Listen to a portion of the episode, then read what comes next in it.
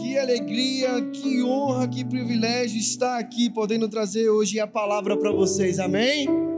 Confesso que estava com saudade depois de tanto tempo sem poder estar aqui, tendo a oportunidade de estar falando do amor de Jesus, amém? Mas antes eu queria que você olhasse para essa pessoa linda e maravilhosa que está do seu lado e fizesse um coraçãozinho para ela. Dissesse o quanto você ama o quanto você está feliz de estar aqui na casa do Senhor com ela. Diga o quanto ela é linda. Diga o quanto ela é cheirosa. E se ela não for, meu irmão, profetiza na vida dela em nome de Jesus. Amém? Amém ou amém? Glória a Deus. Se você não aproveitou para dizer agora se estava solteiro, problema é seu. Vamos orar. Pai, muito obrigado, Senhor, pelo privilégio de estar hoje aqui à noite falando do teu amor, da tua graça, da tua alegria, Senhor. Espírito Santo de Deus, sinta-se à vontade aqui neste lugar. Que ouvidos sejam abertos, que olhos sejam abertos para o que Deus tem para falar nesta noite, Pai. Que hoje seja o melhor culto das nossas vidas e que a gente possa ser transformado pelo poder do teu amor, Pai. Em nome de Jesus, amém, amém e amém. Hoje o tema da nossa palavra é felizes para sempre. Meu Deus. Vou dar mais uma chance. Hoje o tema é felizes para sempre. Glória a Deus. Eu sei que algumas pessoas que não falaram isso porque ainda está solteiro, né, irmão? Mas Deus vai ter misericórdia da sua vida assim como ele teve da minha. Amém? Pegou um amém aí ou não? Sabe, essa frase é o final de, um, de uma cerimônia, geralmente, colocado quando o pastor está abençoando e diga agora sejam felizes para sempre. Algumas pessoas conseguiram alcançar essa misericórdia do Senhor. Mas, sabem, eu acredito que isso não é somente um ato profético para abençoar a vida de um casal que se inicia.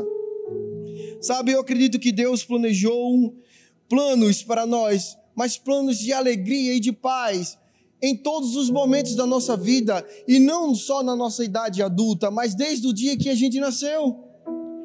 Nós nascemos para sermos felizes. Amém? Misericórdia, irmão. Amém ou não amém? amém? Deus nos fez para ter uma alegria imensa, infinita a gente sabe que a gente vive uma vida que não é uma vida linear. E que muitas das vezes a gente tem alguns desapontamentos. Estou certo ou estou errado? E eu não vou chegar aqui de maneira nenhuma, porque eu não preciso falar isso, nem insistir, para dizer que a vida não é perfeita, porque a gente sabe, é ou não é? A vida não é perfeita, mas ela pode sim ser feliz. Só uma irmã ali recebeu. A nossa vida pode ser feliz do jeito que for, imperfeita, mas podemos ser felizes. Todos nós passamos por lutas, dificuldades, desgostos e às vezes tragédias, mas a gente tem que entender que as dificuldades da vida não nos definem. Quem define a gente é o nosso Senhor Jesus. Eu posso ouvir um amém, misericórdia. Parece que eu estou na torcida do Arruda, misericórdia. Ninguém dá um glória a Deus. Brincando, calma. Jesus nos, nos trouxe, e eu quero que você entenda bem disso.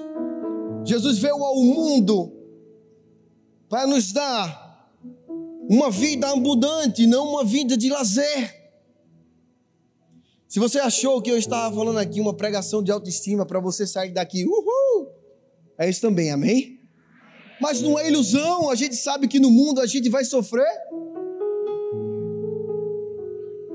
aflições. Parece que só eu estou lendo a Bíblia, misericórdia, irmão. No mundo nós vamos ter aflições, mas tem de bom ânimo, pois eu venci o mundo.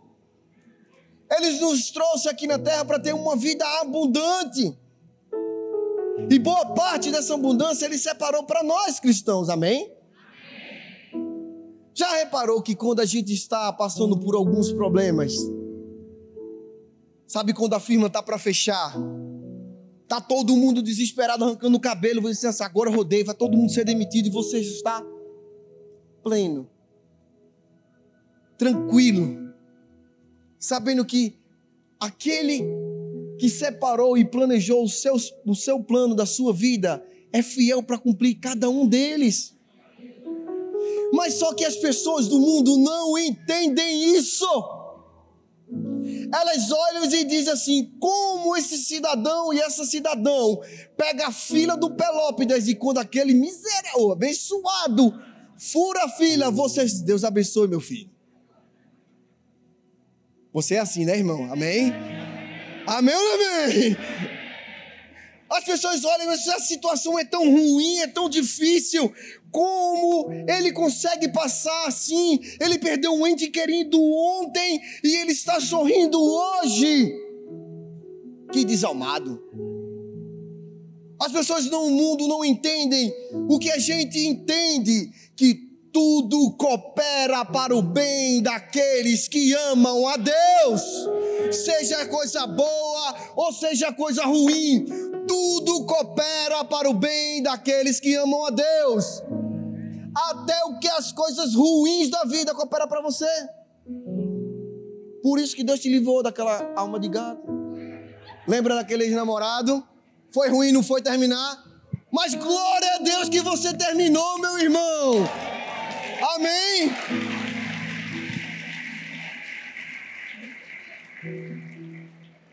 São coisas ruins que acontecem na nossa vida que a gente na hora não consegue entender, mas que Deus tem algo muito melhor para a gente. E a gente consegue o que? Descansar, porque a gente sabe que aquilo ali está cooperando para o nosso bem. Então a demissão que você recebeu essa semana, relaxa, Deus está preparando o melhor emprego da sua vida. Amém? Eu posso ouvir um amém, povo de Deus. Aí tá certo. Mas isso não anula os dias que a gente acorda triste, cansado, sobrecarregado, pensando muitas das vezes em desistir, não. Mas a gente precisa permanecer firme com um compromisso em Jesus. Amém? Amém ou não amém? Eu não sei se você é igual a mim, que eu acordo, dou um pulo, vou, pra, vou tomar banho para ir trabalhar, ligo o som, já vou no manto. Agora não tem não, que é o terceiro culto, ela está aqui, agora rodei. Mas nem todo mundo é como a minha, comigo, a minha esposa, por exemplo, para levantar grande é a luta e a dificuldade. Quem se identifica com ela aí? Olha aí, amor, tá vendo? Tem. A gente sabe que não é fácil. Mas a alegria do Senhor se renova a cada manhã, meu irmão. Amém? Segunda-feira é o melhor dia da sua vida. Quem recebe aí? Eu recebi. Se você não recebeu, chuva batendo. Amém? Precisamos aproveitar a nossa vida. Amém? Bob Ann disse: tudo que eu posso dizer sobre a vida é aproveite-a. E eu quero reafirmar com Bob: aproveite a vida, mas não sozinho, não com coisas do mundo, não com os enganos do diabo mas aproveite a vida com Jesus. Só assim você vai conseguir viver a plenitude da alegria. Amém? Sabe? A minha pergunta que eu tenho para vocês hoje é: quem está preparado aqui para vivenciar os melhores dias da sua vida? Amém? Sabe, vamos aprender alguns pontos e eu sempre falo, anota aí, porque esses pontos vão mudar a sua vida. E esses pontos vão valer por várias e várias situações. E eu garanto a vocês, daqui a uns anos, ou talvez daqui a meia hora, você não se lembre de muitas coisas que eu vou falar. Então anote aí que talvez você passe em situações na sua vida que você vai precisar ler para relembrar, amém? E hoje nós vamos aprender o primeiro ponto, que é desfrute das pequenas alegrias. Abram suas Bíblias em Filipenses 4:4. Filipenses 4:4. Alegre-se sempre no Senhor. Novamente direi: alegrem-se. Perceba que Paulo fala: alegrem-se no Senhor. E logo depois ele fala: novamente direi: alegre-se no Senhor. A alegria está no Senhor. A alegria vem do Senhor. Portanto, Paulo está dando um comando para nós, em que a gente deve se alegrar. Eu não sei como você chegou aqui hoje, mas eu quero que você dê um sorriso, de mesmo de máscara, assim, ó. Eu quero dizer a você: alegre-se. Deus trouxe você hoje para alegrar o seu coração. E hoje você vai dar algumas gargalhadas que há anos que você nunca mais deu, amém? Amém, amém ou não amém? amém. Olha, a criança disse amém. Precisamos aprender a celebrar os pequenos momentos. Sabe, já parou para perceber que muitas das pessoas que vivem reclamando da vida, dizendo que só tem alguns momentos felizes na vida, são as pessoas que normalmente não comemoram as pequenas vitórias. São pessoas que só celebram grandes vitórias. Portanto, só conseguem se alegrar em duas, três vezes durante a semana ou durante muitas vezes o mês, ou quem sabe o ano. E esquece de celebrar as pequenas coisas que Deus tem dado para nós o alimento que Ele tem nos dado, o pão, o sustento. Sabe, eu não sei de você, mas toda vez que a minha mulher aprende a fazer um prato novo, eu me alegro no Senhor. Eu disse: grande é o mistério, glória a Deus. Sabe quando você está indo, dirigindo, e o Espírito Santo de Deus fala ao seu coração para você entrar assim à direita, e quando você não faz, você pega o engarrafamento. Eu não sei de você, mas eu odeio engarrafamento. Sabe, eu amo dirigir. Nas minhas férias eu dirigi 3 mil quilômetros. Eu amo dirigir, agora não odeio o trânsito. E nesse dia Deus falou comigo, eu estava indo para casa do pastor. E eu voltei, fiz a volta, arretado já. Quando eu peguei a perimetral, que eu entrei, minha gente, parecia o céu. Livre. Aquele caminho maravilhoso. Eu disse: Eu vou chegar na hora, não vou me atrasar. E ali Deus falou comigo que nas pequenas coisas eles se importam com a gente. É um trânsito que me irrita e ele quis me poupar. E ali eu me, eu me alegrei e agradeci a Deus. Deus, obrigado, Senhor, porque é uma coisa tão simples para o mundo, mas para mim é importante. Obrigado, Senhor, por isso.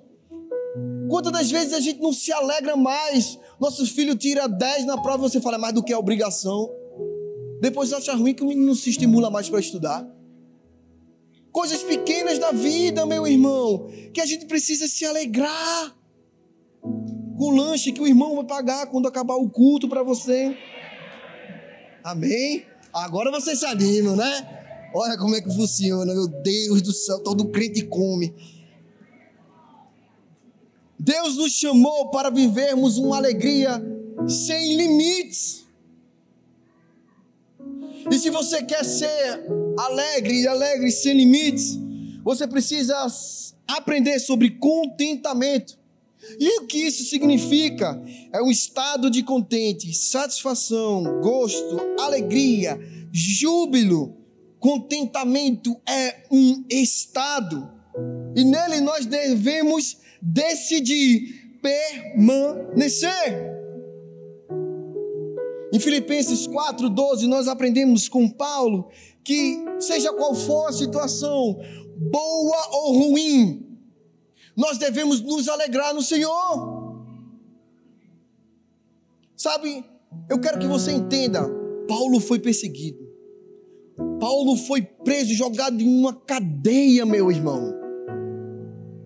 E não é essas cadeias igual o cotel, não, que é uma maravilha, não, viu, meu irmão? Que tem gente aí que diz que é ruim, aquilo é o céu. A cadeia daquela época era um buraco, onde não tinha luz nem energia, nem banheiro. Imagine você acorrentado a um tronco onde que você tinha que defecar e urinar, onde você estava. E Paulo estava escrevendo o quê? Alegrem-se. Digo novamente, alegrem-se. Perceba que nenhum motivo, nenhuma circunstância é maior do que uma dessa. Eu nunca vi ninguém aqui que foi preso e que estava numa situação dessa e estava escrevendo carta para ninguém se alegrar. Eu não estou dizendo que a sua dor não é grande, amém, irmão? Mas em todas as circunstâncias da nossa vida nós devemos nos alegrar. Isso é uma ordem, é um comando que Deus nos deu. Amém? Deixa eu te dizer uma coisa. Aprender, aprender a se alegrar com tudo e em tudo, não somente mostra que confiamos em Deus, mas que temos um coração grato. Nós sabemos que a gratidão, ela deixa a porta aberta. É ou não é? Que por mais que o mundo feche uma porta, a gratidão que você tem a Deus vai abrir outra. Então sempre tenha um coração grato, que as coisas boas do Senhor vão vir até você. Precisamos ter confiança, e só tem confiança quem tem fé e gratidão a Deus. Amém? Então precisamos ter confiança naquele que é o autor e consumador das nossas vidas. Aquele que diz que a alegria do Senhor é a nossa força. A alegria do Senhor na minha vida é a minha força. Abraão Lincoln disse: a maioria das pessoas é tão feliz quando decidem ser. Ser feliz é uma decisão. Você decide ser feliz ou não. As circunstâncias da vida não vão parar de acontecer, amém? Mas você vai decidir se você vai querer viver triste numa depressão trancado ou se você quer ser feliz na presença do Senhor, meu irmão. É uma decisão você vir aqui e uma decisão você voltar para casa. Tudo na vida é uma decisão. Você decidiu a roupa que você queria vir hoje, decidiu? Você também decidiu que, que ia vir, como iria vir, com quem ia vir, aonde você ia sentar. Tudo na vida é uma decisão. Então, meu irmão, deixa eu fazer uma pergunta que é fácil de responder. Hoje você quer decidir ser triste ou feliz? Não é difícil, né? É fácil de responder uma pergunta assim, porque nós nascemos para ser feliz e não triste. Amém? Então decida ser feliz. Certa vez eu li que o substantivo chara significa alegria. Aparece no Novo Testamento 58 vezes. O verbo chairem, que significa alegrar-se, aparece 73 vezes ou seja, mais de 130 vezes no Novo Testamento, Deus e Jesus está dizendo para mim e para você: alegrem-se. Mais de 130 vezes, alegrem-se. Independente das circunstâncias, alegre-se no Senhor. Amém? Uma vez eu falei esse testemunho da minha avó, eu lembrei agora. A gente estava na fazenda, eu estava andando de jegue. Eu era uma criança muito tranquila. Normal, como todo mundo. Só que não. E eu estava correndo com o burrinho para cima e para baixo. E ela começou a gritar: Geraldo! O almoço, E ela estava embaixo de um pé de algaroba. Aí quando eu vim, eu estacionei o, o jegue dei uma baliza, amarrei. E ela braba comigo, porque eu acho que ser braba é de família, né? Ela braba, menino, que isso até a hora tu tá brincando no sol desse? Tá vermelho não, tá rosa. Aí quando eu virei assim, que eu fui passando, né, para não levar o tapa, né? Quem sabe, né?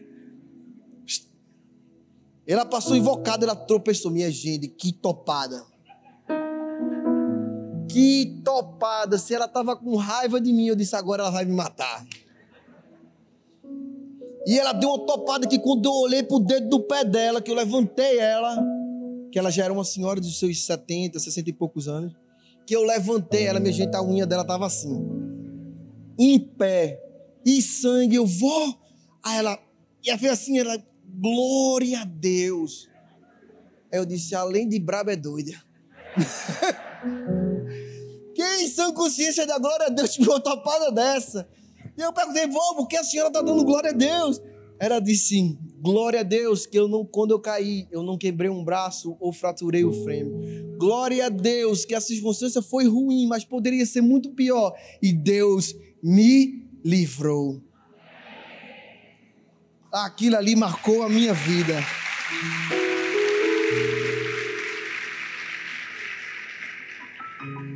Certa vez, entre alunos em uma escola, estava um jovem que usava muletas e que ele tinha um talento super especial de fazer amizades e tinha muito otimismo na sua vida. E um dia, certo dia, entrou um aluno novo e olhando aquela situação, as pessoas premiando, as pessoas abraçando ele, e ele falando com todo mundo. Sabe aquela pessoa super descontraída, legal, que todo mundo gosta dela? Sabe aquela pessoa que entra no colégio e todo mundo conhece? Não, famosinho não, é aquele cara que é gente boa, é o limpeza. E aquele aluno que era novato chegou e foi conversar com ele e perguntou: Mas por que você usa muletas? E ele virou para o rapaz e disse: Eu tenho paralisia infantil. E ele olhou para o rapaz e disse: Paralisia infantil? Mas como você consegue ser feliz e levar a vida tão de boa com um infortúnio tão grande dentro de você? Como você consegue ser uma pessoa tão feliz? Da onde você consegue tirar essa alegria? Ele respondeu: O que eu uso são muletas, e isso nunca afetou o meu coração. Sabe o que a gente pode aprender? é que muitas das vezes nós permitimos as angústias da nossa vida, as dificuldades, roubar a nossa alegria. Não é uma muleta nem uma cadeira de rodas, muitas das vezes é uma coisa tão pequena, não é? Mas nós deixamos isso minar a nossa alegria a nossa alegria de vir para a igreja, a nossa alegria de estar em família, a nossa alegria de estar frequentando uma célula com os nossos irmãos. São coisas tão pequenas, às vezes, muitas das vezes, irrelevantes, que nós não deixamos para lá e deixamos de ter uma vida feliz e alegre na presença do Senhor. E nos tornamos pessoas amargas.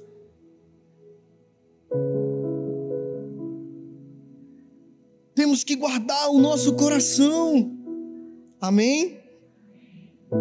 Def aprenda a desfrutar das pequenas coisas da vida. Amém ou não amém? Segundo ponto, adote a perspectiva correta sobre as coisas. Mas antes de eu iniciar esse ponto, eu queria que você fizesse um coraçãozinho para mim. Também amo vocês. Daí você já sabe, né? Adote a perspectiva correta sobre as coisas. Salmos 141, 8 diz: Mas os meus olhos estão fixos em ti, ó soberano Senhor. Em ti é meu refúgio, não me entregues à morte. Sabe, o salmista deixa bem claro que o foco dele está no Senhor. Se você chegou aqui com um problema, eu quero dizer a você: foque no Senhor. Precisamos adotar uma perspectiva clara sobre essas coisas. Problemas nunca vão deixar de existir, muito menos o nosso Deus, que é maior do que qualquer um deles. Então, se você tem um problema, comece a focar em Deus e não nele. Esse é o problema das pessoas. Muitas das vezes a gente foca tanto no problema que esquece de focar no que é a solução dele, que é Deus. Por maior que o seu problema seja, por maior que seja esta muralha, Deus é muito maior do que ele. Precisamos manter nossos olhos fixos em Deus. Amém? Precisamos focar naquilo que vai nos fazer crescer. Certa vez a gente já ouviu falar sobre um ditado comum e bem famoso. Os olhos são a janela da alma. A visão certamente é um dos órgãos que a gente tem, o olho, mais importante. Mas foi através deles que houve o primeiro pecado. Lá em Gênesis, quando a mulher olhou e veio a pecar. E logo em seguida, o homem também.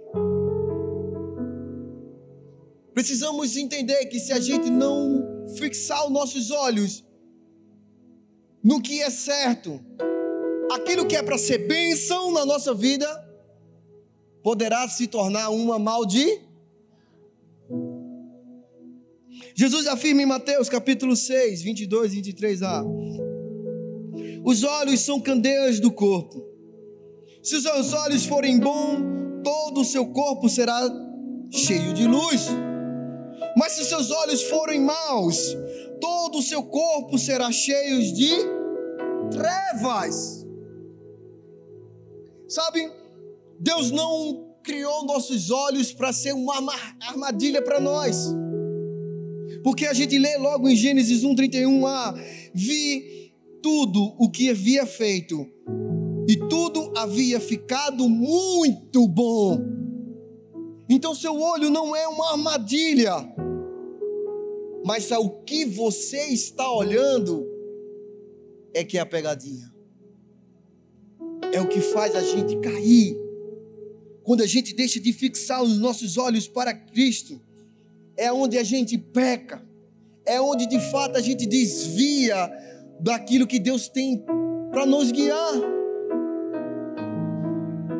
2 Coríntios 4,18 diz: fixando os nossos olhos, não naquilo que se vê, mas no que não se vê, pois o que se vê é transitório, mas o que não se vê é eterno. Precisamos fixar os nossos olhos em Cristo Jesus. Lembra daqui uns anos atrás, ou talvez seja semana passada, que você tinha um problema enorme e que você pensou que você não ia conseguir passar, mas você conseguiu e você está aqui. Entenda que esse problema é transitório, assim como o que você está tendo hoje, talvez terá um dia amanhã tudo um dia irá passar. Tudo um dia isso tudo irá passar. Se está difícil, foque no Senhor. Foque no autor e consumador da sua vida, aquele que dá a alegria e a paz que você tanto deseja. Amém? Sabe, certa vez um professor numa faculdade fez um experimento. Ele pegou um papel em branco, uma folha, na frente dos seus alunos, pegou uma caneta e fez um ponto. Riscou e virou para os seus alunos e começou a dizer assim: Alguém consegue ver o que está aqui? Aí todos as salas falaram o quê? Eu consigo ver um ponto. Tem um ponto aí nessa. Aí, professor, pastor. Tal do crente é né? Quer chamar todo mundo de pastor. Eu consigo ver um ponto, pastor, ou professor. E ele disse: Mas, ok, tem um ponto, mas tem algo mais? E aqueles alunos olhavam um para os outros e diziam: Não, professor, não, só tem um ponto. Eu vi você escrevendo, eu vi você ponteando aí nessa, nessa folha. Aí eles: Vocês têm certeza? Sim, nós temos certeza, só tem um ponto. Eles e vocês esqueceram da folha. Tem uma folha em minha mão. É quando frequentemente os desapontamentos da nossa vida só fazem com que a gente enxergue os problemas, os pequenos problemas da nossa vida e esquecemos de todas as promessas que Deus tem para mim e para você. A gente se foca naqueles probleminhas pequenininhos, diários que a gente vai passando. E quando menos a gente espera, a gente só consegue focar neles e esquece que muito maior são as promessas de Deus para minha vida e para a vida de vocês. Você pode celebrar Ele.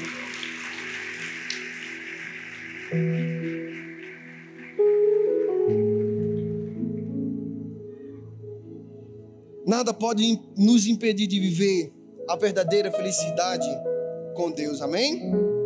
Terceiro e último ponto. Simplifique. Você pode virar para essa pessoa e dizer assim, meu irmão, simplifique.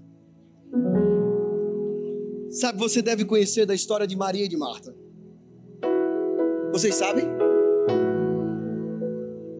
São duas irmãs, duas mulheres eram totalmente diferentes uma das outras. A história conta que Jesus foi à casa delas. E quando Jesus chegou lá, a história relata que Maria foi e se colocou aos pés de Jesus. E Marta fez o quê? Como toda mulher que recebe visita em casa, fala aí. Correu para um lado para o outro para arrumar a casa. É ou não é, mulheres? Menino, assume. Correu para um lado, para o outro e começou a organizar a casa, começou a achar problema, não, tinha problema, arruma a casa, puxa o tapete, bota essa cadeira que está troncha.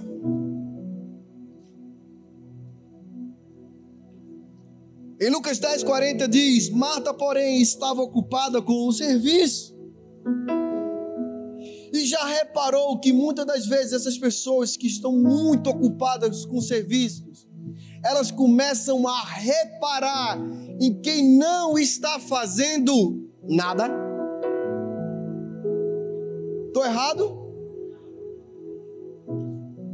Jesus diz assim: Não te importes que a tua irmã tenha deixado sozinha. Ela, perdão, Senhor, não te importes que a tua irmã que a minha irmã, perdão, tenha me deixado sozinha com o serviço, dize-lhe a ela que me ajude. Já estava enredando a irmã. Para você que está assistindo lá e não sabe o que é enredar, já estava entregando a irmã. Já estava lá capoetando a irmã, dizendo assim: Olha, não está vendo, não, Jesus, eu estou trabalhando aqui para servir o Senhor melhor. E ela não está fazendo nada. Jesus respondeu: Marta, Marta você está preocupado, inquieta com muitas coisas. Todavia, apenas uma necessária. Maria escolheu a boa parte, e esta não lhe será tirada. Maria encarou a visita de Jesus de uma forma simples. E você pode estar olhando assim para mim. Peraí, pastor. O senhor está dizendo que é para a gente não fazer nada? Não, não estou falando isso não. Eu estou falando que a gente tem que servir ao Senhor, amém? Mas eu não estou dizendo que você só tem que servir. Quantas aqui às vezes estão trabalhando e começam a trabalhar em três, quatro, cinco, seis ministérios? Mas se eu pergunto a você, qual foi a última vez que você cultuou? Aí você vai dizer, não, pastor, eu trabalho ali na guarida, no pessoal dos guardiões, no pessoal da recepção. Eu estou escutando a palavra, eu estou escutando o que o Senhor está dizendo. Mas você está trabalhando ou você está cultuando?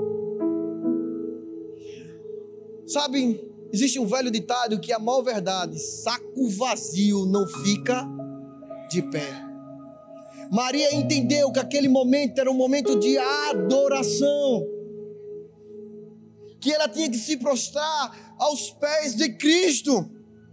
E se você estava no primeiro culto, no segundo culto, trabalhando e servindo a Ele, Agora é o momento de se sentar, descansar e aproveitar a presença dEle. Amém? Amém ou não amém? Eu não estou dizendo que você tem que ser mais Maria e menos Marta, mas você tem que encontrar um equilíbrio entre as duas, entre servir e adorar. Amém? Que você não pode ser um extremo nem do lado esquerdo, nem do lado direito, mas que você tem que amar e servir com a mesma intensidade. Amém? Amém ou não amém? Infelizmente, algumas pessoas se sentem só valorizadas porque estão servindo. Deixa eu te dizer, fazendo ou não fazendo, isso não vai te fazer mais amado ou menos amados por Deus. E quando eu falo isso, não estou estimulando a você a não trabalhar, eu quero deixar isso bem claro, amém? Que a gente aprende aqui na Igreja do Amor que a gente tem que servir com amor, porque quando nós servimos as pessoas, nós servimos a, a Deus, amém? Mas isso não pode ser o motivo do nosso servir, ser notado, ser aceito. Aprenda a descansar. Qual foi a última vez que você tirou uma férias? Qual foi a última vez que você tirou um final de semana para ficar com a sua família? Não com celular e Netflix, mas curtir seu filho, sua esposa, sua família. Qual foi a última vez que você tirou um dia para não fazer nada com eles? Sabe, curtir a vida, ver seu filho, sua filha crescer. Esquecemos das coisas simples da vida que não se precisa de muito dinheiro para curtir ela. A praia é de graça. O parque é de graça. Que não precisa levar filho para Disneylândia para ele ser feliz, não. Às vezes ele só quer um pai presente. Que diga a ele o quanto ama e o quanto se importa com ele. Coisas simples que você já sabe, que a gente já sabe, mas que muitas das vezes a gente deixa de fazer e falar. Descansar. Sabe, Deus trabalhou seis dias, mas no sétimo ele descansou. Se Deus, que é Deus, descansou, você é o super-homem, irmão? Precisamos descansar. A gente quer abraçar o mundo mas esquece de abraçar a gente mesmo. E então entende que a gente não é uma máquina, que a gente precisa descansar, senão você vai descansar na, numa cama de hospital, parado com alguma doença, porque o corpo uma hora vai falhar, uma hora você não vai aguentar. Precisamos equilibrar.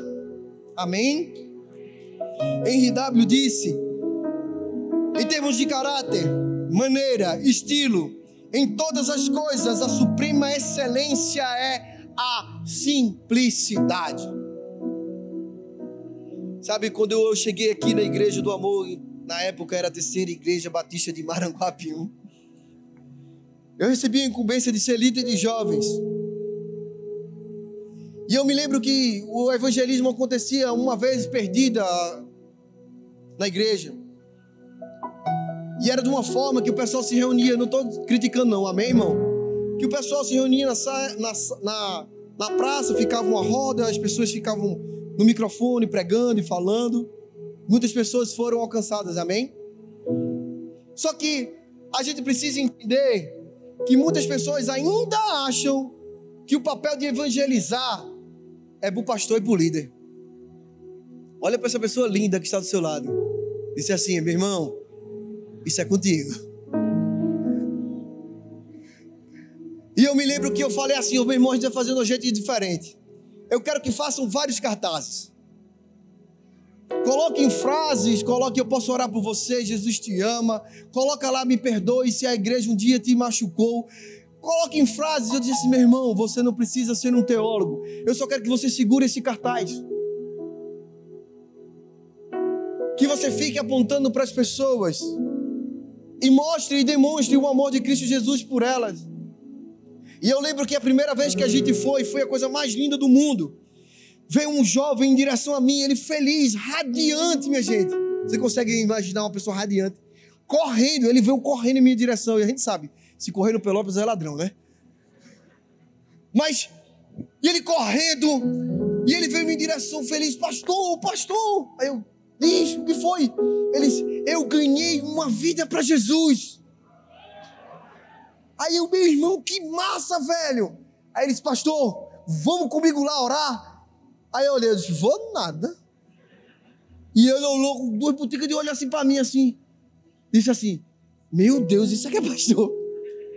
Eu disse, meu irmão, eu não ganhei essa vida para Jesus. Vai lá, ora por ela, pega o telefone e o endereço.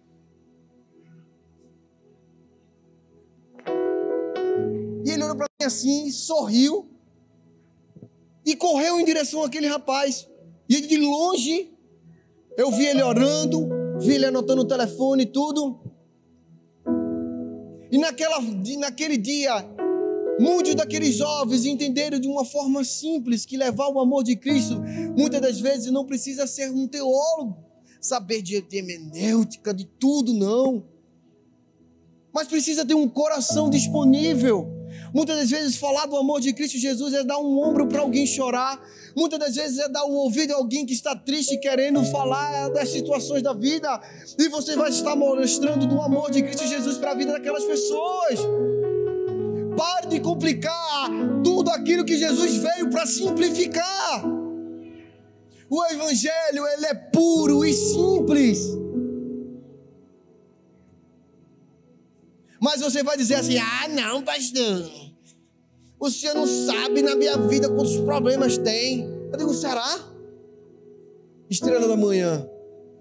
Que só você tem problema. Não, mas eu tenho um problema atrás do outro. Aí eu passo uma pergunta a você: será que são muitos problemas? Ou será que você que está enxergando o problema em tudo?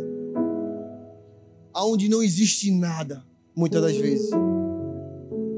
E muitas das vezes, quanto de nós não vimos um problema pequeno, mas fazemos uma tempestade dentro de um copo d'água.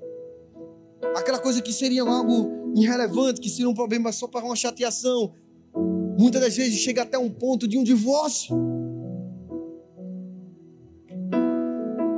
Às vezes as pessoas, muitos jovens, vêm chegar, pastor, a gente quer casar, vamos morar aqui, o senhor tem alguma coisa para dizer? Eu digo sim. Entenda que na vida a gente vai ter problemas, amém? No casamento, idem. Só que às vezes as pessoas pensam que um casamento acaba por conta de uma traição ou por conta de algo grande. Mas muitas das vezes os casados vão confirmar comigo.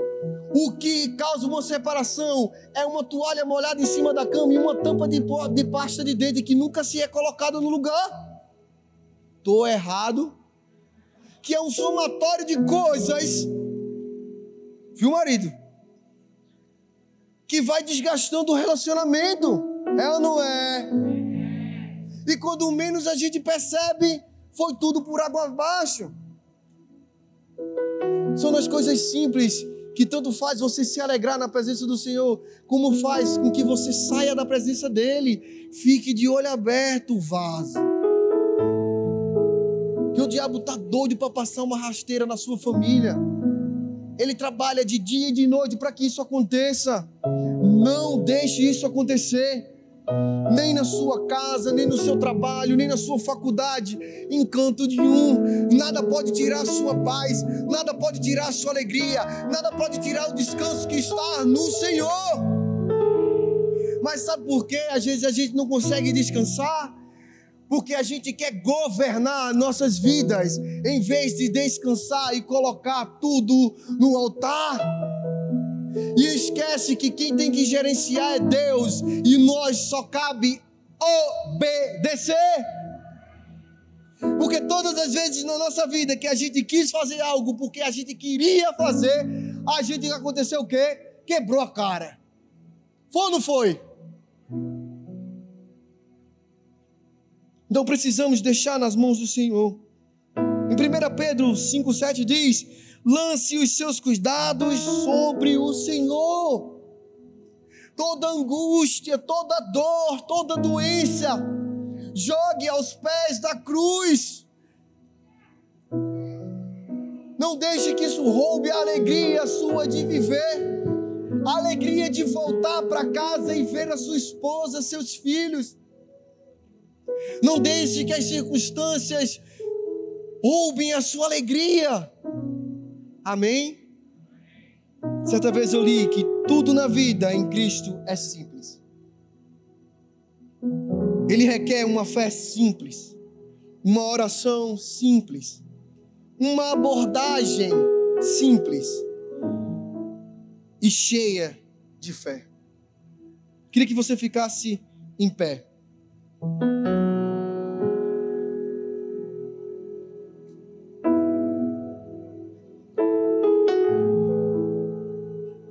Queria que você fechasse seus olhos. Que ninguém saísse. Que ninguém se movimentasse desse momento. Queria que você começasse a fazer uma reflexão na sua mente. De qual foi a última vez que você se alegrou da presença do Senhor? Sabe, aquela alegria, aquele gozo que é inexplicável. Sabe qual foi a última vez que você se alegrou com a sua esposa? Qual foi a última vez que você se alegrou com seu marido, com seus filhos? Qual foi a última vez que você se alegrou com os seus amigos da célula, com as pessoas do seu trabalho? Qual foi a última vez que você se alegrou quando te disseram: Vamos à casa do Senhor? Comece a olhar na perspectiva do alto. Espírito Santo na sua vida e comece a perceber que hoje você tem muito mais motivos para sorrir do que chorar. Começa a encher o seu coração de gratidão ao Senhor aqui no Campus Paulista ou no Campus Online, seja grato. Seja grato por toda a porta aberta, mas seja grato por todas as portas que se fecharam na sua vida. Deus te trouxe hoje, nesta noite, para alegrar o seu coração, como há muitos anos talvez você não se sentia. E essa alegria vai contagiar não somente a você, mas a cada um da sua família, a cada uma das pessoas que estão no seu trabalho, e isso vai refletir a glória do Senhor na sua vida, e as pessoas que estão ao seu derredor vão olhar e dizer: Eu quero isso.